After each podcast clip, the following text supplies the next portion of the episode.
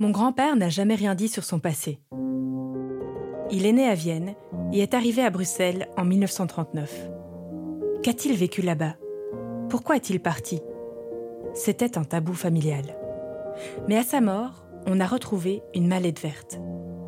Elle contenait toute son histoire et celle de sa famille. En ouvrant la mallette, j'ai découvert l'existence de son père, mon arrière-grand-père, Émile Sokal. Monsieur Sokal est un des plus importants antiquaires d'Autriche. Il était le conseiller artistique de nombreuses églises et ordres religieux.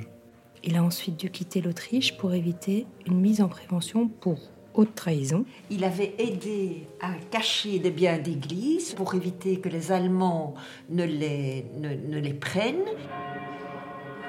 Comme il y a, on a peu de témoignages directs, ces sujets à plein d'interprétations. C'est très difficile d'arriver de, à une vérité rigoureuse.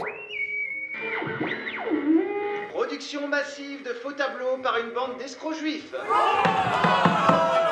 Alors, qui ment? Et qui dit la vérité? Je vous emmène sur la piste de mes arrière-grands-parents, entre Vienne, Innsbruck et Bruxelles. Un voyage à travers des musées, des monastères et des asiles psychiatriques.